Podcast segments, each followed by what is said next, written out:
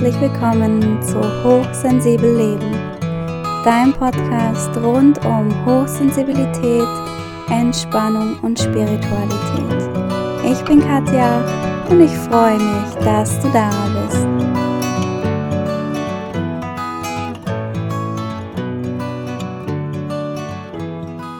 Heute möchte ich dir erklären, was man eigentlich unter Hochsensibilität versteht was macht hochsensible Menschen aus?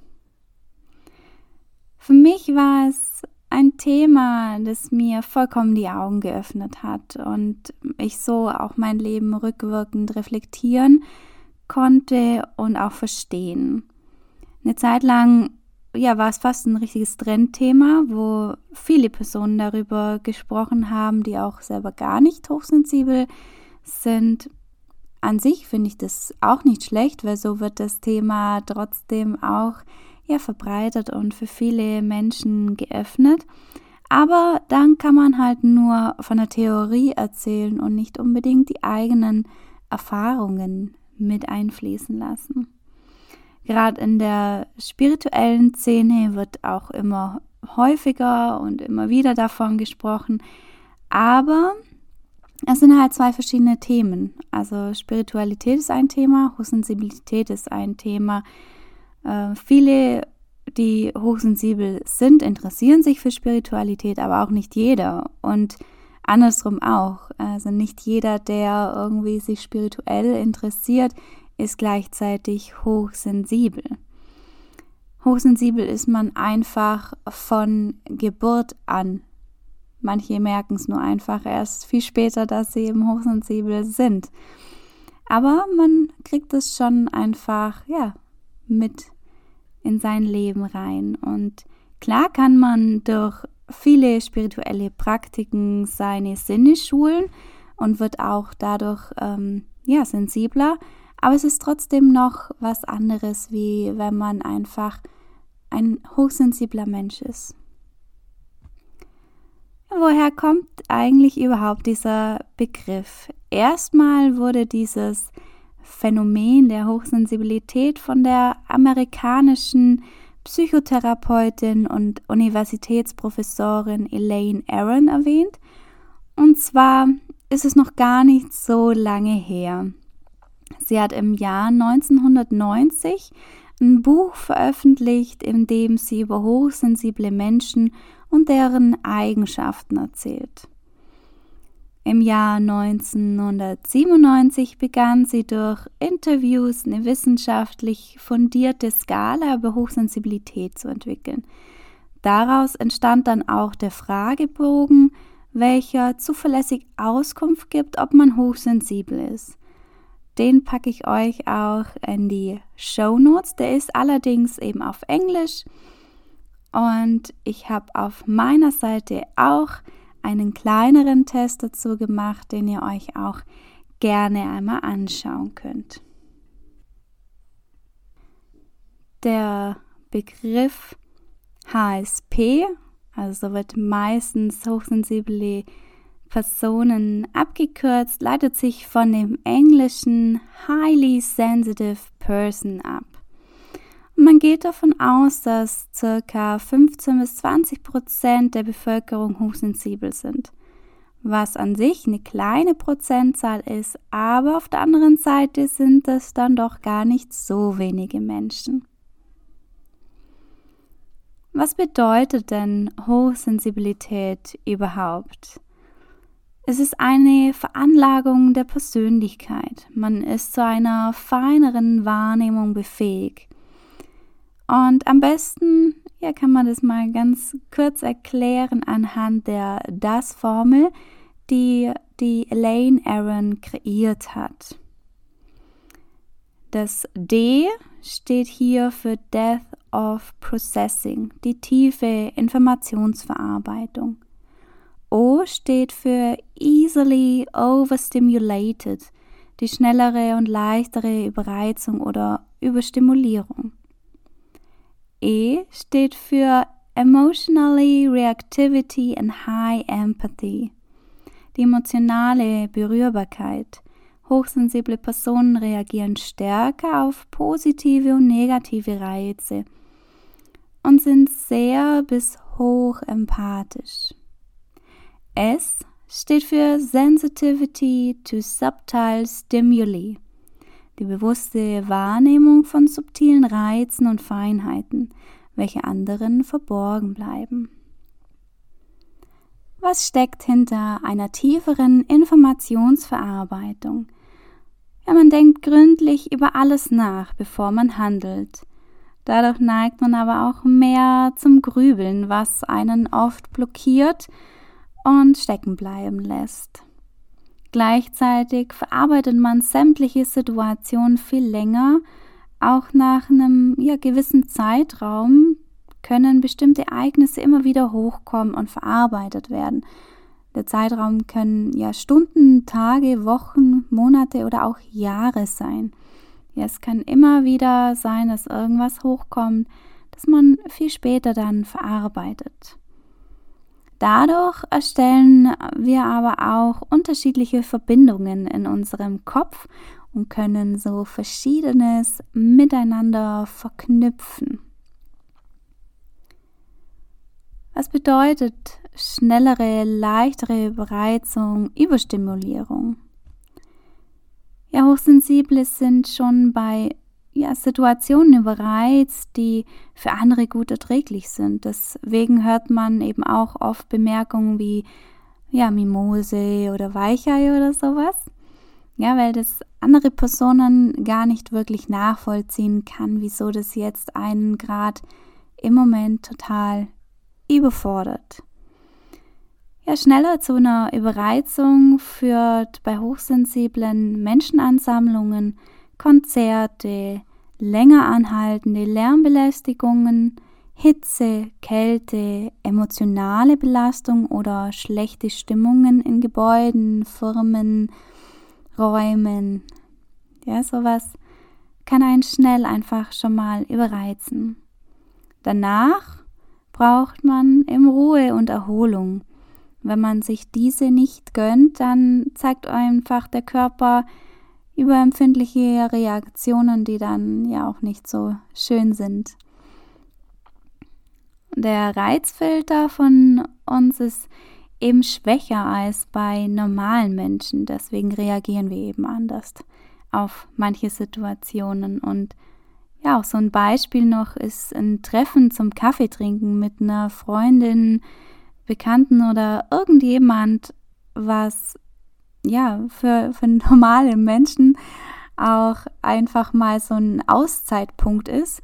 Und bei uns aber ja, kann das schon super anstrengend sein, wenn dann auch insgesamt dann noch mehr los ist, fällt es einem immer schwerer, sich vollkommen auf dieses eine Gespräch zu fokussieren, weil man von außen immer mehr Reize bekommt.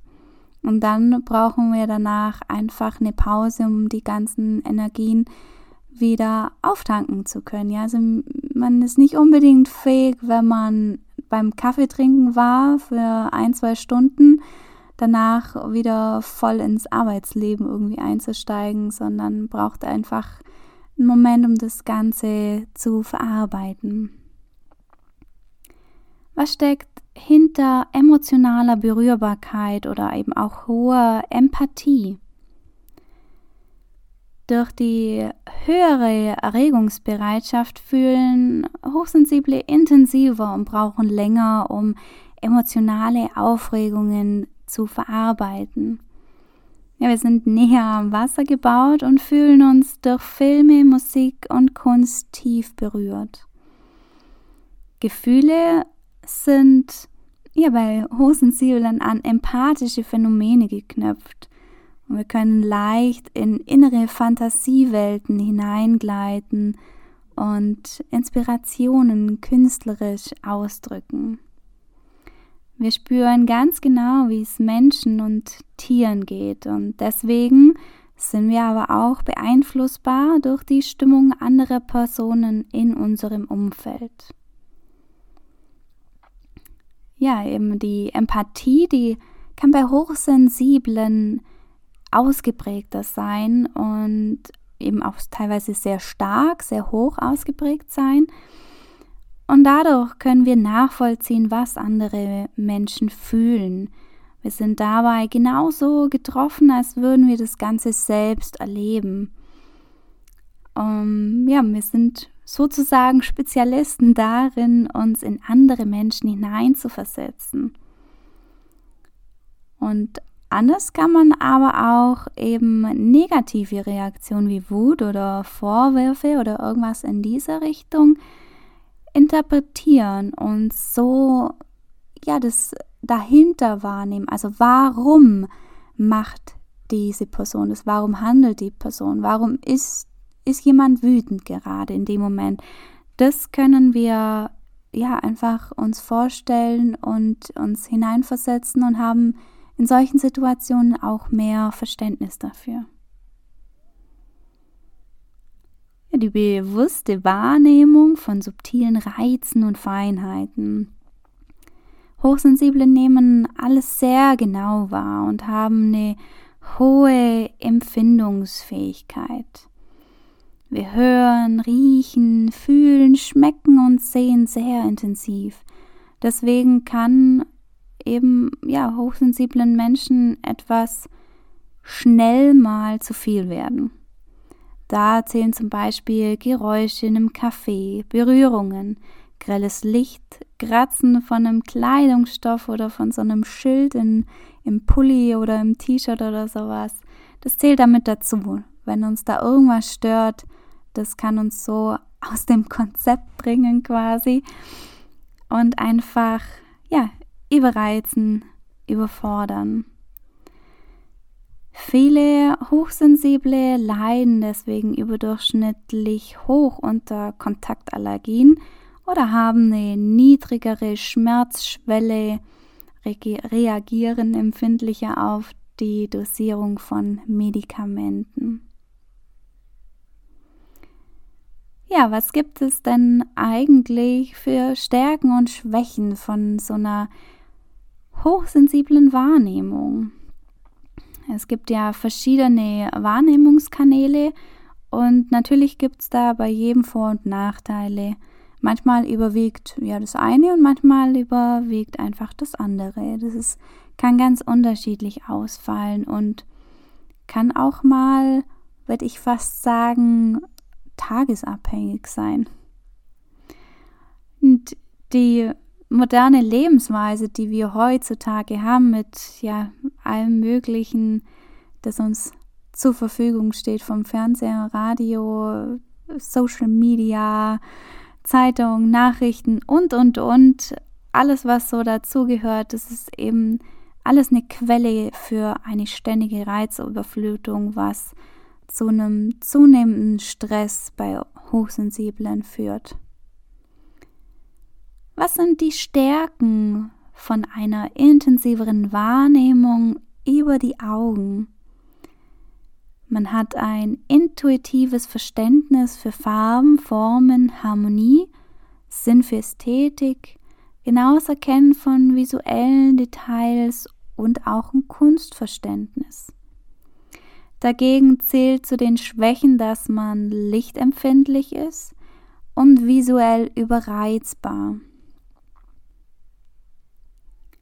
Stärken einer intensiveren Wahrnehmung bei Hören und Sprechen können gutes oder absolutes Gehör sein, Rhythmusgefühl, Musikalität, gutes Sprachverständnis, Hören feinster Nuancen zwischen den Zeilen hören. Ja, auch dass man eben bei einem Gespräch raushören kann, was meint die Person eigentlich so ja, zwischen den Sätzen, was jetzt gar nicht bei rauskommt. Schwächen hingegen sind eben Geräuschempfindlichkeit, Reizüberflutung durch Straßenlärm, Kino, laute Gespräche, Streit oder eben Menschenansammlungen. Ja, was gibt es für Stärken bei einer intensiveren Wahrnehmung, beim Schmecken und Riechen? differenziertes Riechen und Schmecken, ganz klar. Gefühl für gute Düfte, Gewürze und ein gutes Essen. Also eigentlich ganz plausibel. Schwächen dagegen, dass man eben geruchs- und geschmacksempfindlich sein kann, gerade eben bei diesen vorher genannten Punkten. Und chemikaliensensibel, dass man nicht alles verträgt. Ja, was zählt zu den Stärken einer intensiveren Wahrnehmung beim Tasten, Berühren und Fühlen? Die differenzierte Wahrnehmung von Formen, Berührimpulsen, Oberflächen, Organen und Strukturen. Als Schwäche zählt hier die Berührungs- und Temperaturempfindlichkeit. Kratzige oder enge Kleidung wird als störend empfunden. Die Stärke beim intensiven Wahrnehmen des Körperbewusstseins und Bewegung ist klar eben die differenzierte und bewusste Körperwahrnehmung, Bewegungsintelligenz, gute Koordination, Raumorientierung und gesundes Frühwarnsystem. Als Schwäche oder Nachteil ist eben Schmerzempfindlichkeit, Neigung zu Allergien. Man kann kleinste Signale im Körper wahrnehmen, was eben auch ja nicht unbedingt oft sehr schön sein kann. Die Stärken einer intensiveren zwischenmenschlichen Wahrnehmung sind, dass man als Hochsensibler ein guter Zuhörer ist, eine starke Intuition hat, ein differenziertes und schnelles Erfassen von nonverbalen Signalen wie Körpersprache, Ausstrahlung, Stimmungszustand von anderen und Erspüren von Kraftorten. Schwächen dagegen sind Wahrnehmung von Umweltbelastungen, Überforderung von Gefühlen anderer Menschen. Man leidet mit anderen mit, leidet unter Ungerechtigkeit ja, und kann sogar Weltschmerz empfinden. Was zählt denn zu den Eigenschaften von hochsensiblen Personen? Aus den vorhin genannten Stärken der intensiven Wahrnehmung entstehen gleichzeitig die Eigenschaften von hochsensiblen Personen, wie zum Beispiel eine verstärkte Wahrnehmung von Details im Bereich der Schriftdaten, Farben oder Formen. Hochsensible sind sehr genau im Erledigen von Aufgaben, benötigen daher meist ja einfach mehr Zeit als andere und neigen zum Perfektionismus, was einen manchmal dann aber schon auch selber in so eigenen Projekten ziemlich blockieren lässt. Die intensive Gefühlswelt, Fantasie und Kreativität ist auch eine, ja, eine sehr tolle Eigenschaft von Hochsensiblen. Und auch die Empathie, Intuition das Einfühlungsvermögen, Hilfsbereitschaft, telepathische Phänomene, das sehr große Harmoniebedürfnis und der Gerechtigkeitssinn. Das sind noch so ein paar Eigenschaften von hochsensiblen Menschen, aber eben auch aus diesen ganzen Stärken der intensiven Wahrnehmung entsteht es. Also da kann man ganz viele Eigenschaften herauslesen, herausfiltern. Noch ein paar Punkte, die zu den Stärken zählen, sind, dass man in sozialen Situationen vermitteln kann. Das kann zum Beispiel auch sein, wenn jetzt jemand äh, in der Familie oder im Freundeskreis stirbt, dann können oft hochsensible Menschen in dieser Situation total stark sein und anleiten, ja, während andere das eben nicht können. Ein komplexes Denken und Analysieren, die ausgeprägte Empathie, was ich ja auch schon mal vorhin erwähnt und ein bisschen erklärt habe, Kreativität, Ideen und Fantasie, da sind überhaupt gar keine Grenzen gelegt in diesen drei Bereichen geschärfte Sinne. Ja, alle, alle Sinne sind einfach sehr geschärft und intensiver. Ja, die Frage nach dem Sinn des Lebens. Man fragt sich als Hochsensibler immer wieder, was ist eigentlich der Sinn des eigenen Lebens? Habe ich meinen Sinn vom Leben schon erfüllt oder bin ich auf dem richtigen Weg?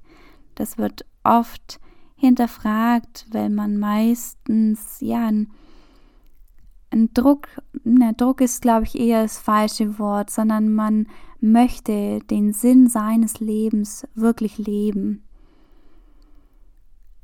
Ja, Gefühle tief empfinden und zulassen. Wir können die Gefühle nicht nur eben tief empfinden, sondern wir lassen sie auch zu, sofern wir nicht ähm, ja, gelernt haben, dass Gefühle ja nicht so toll sind und man das eher nicht so zeigen sollte. Aber auch das kann man wieder lernen, seine Gefühle zuzulassen. Das kann jeder, egal auch wenn man nicht hochsensibel ist. Jeder kann lernen, Gefühle wieder zuzulassen, seine Gefühle zu zeigen. Suche nach Spiritualität und ethischen Werten, das ist auch oft ja eine Stärke von Hochsensiblen. Viele streben genau danach. Starke Naturverbundenheit und Mitgefühl für Tiere und Menschen hohes Verantwortungsbewusstsein, Vorausdenken, Planen, Entwicklungen vorhersehen. Also man hat oft ein gutes Auge für die Zukunft und macht nicht unbedingt irgendwas ganz unüberlegt, ähm, entscheidet schon auch mal aus dem Bauch heraus, aber immer mit einer guten Portion Nachdenken davor, ja, bevor man irgendwie handelt. Menschenkenntnis ist ja durch die Empathie auch sehr stark ausgeprägt bei hochsensiblen Menschen. Man hat viele Begabungen und Interessen, ein Engagement für Schwächere, Achtsamkeit und Rücksichtsnahme, man hinterfragt Dinge, nimmt nicht einfach alles so hin, wie es ist, sondern stellt gerne auch mal Fragen, wieso, weshalb, warum manches so ist. Und hat quasi ständig neue Ideen. Man kann immer wieder neue Ideen entwickeln. Soweit mal einfach für heute. Es ist ja ziemlich knackig gewesen, ziemlich schnell erklärt, vielleicht auch für den einen oder anderen, aber ihr könnt euch die Folge ja immer wieder anhören und hört bestimmt dann immer noch mal was Neues raus. Man kann ja noch viel, viel mehr über Hochsensibilität erzählen, aber das dann einfach mal in anderen Folgen. Es wird schon noch einiges dazu kommen. Bevor es aber dann zu viel wird mit dem Ganzen hier einfach mal für heute ein Break. Ich selbst lerne ja auch immer noch was Neues dazu, was auch einfach sehr schön ist.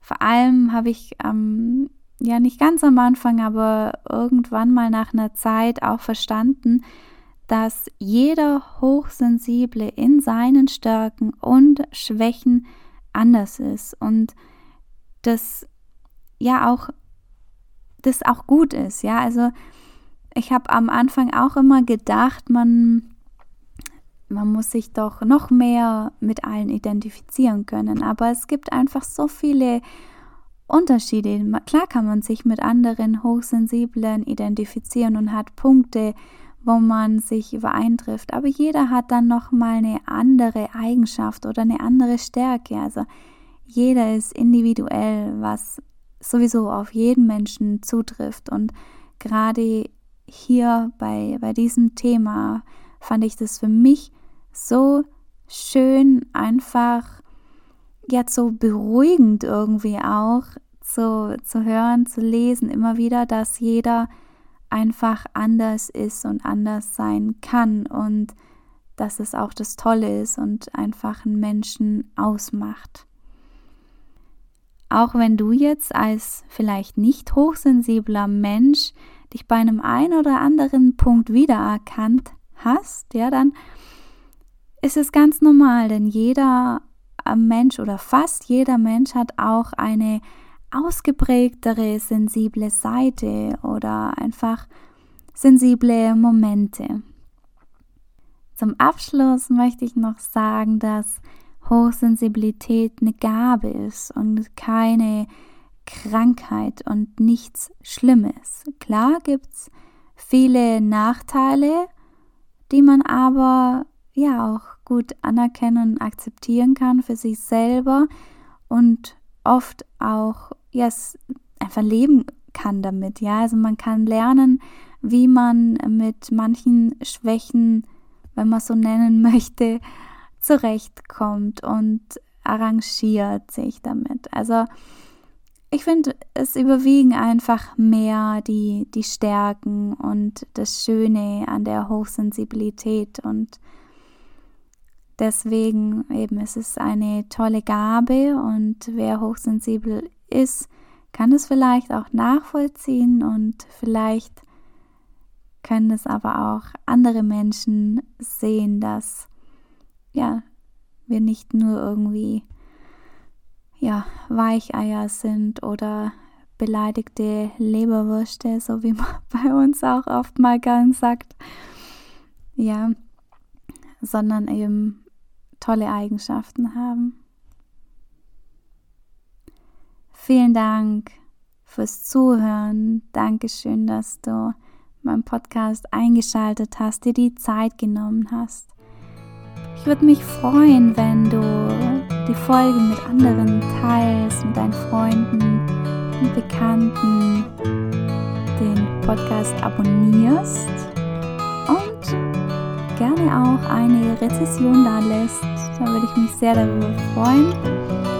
Und gerne melde dich jederzeit bei mir, wenn du auch hochsensibel bist, mehr darüber wissen willst oder vielleicht jemand in deinem Umfeld hast, auch zu den hochsensibleren Menschen gehört. Ich freue mich immer wieder von anderen zu lesen.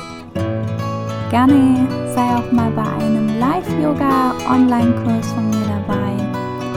Und mehr zu all dem findest du auf meiner Internetseite und alle Links sind in den Show Notes. Dankeschön und bis zum nächsten Mal.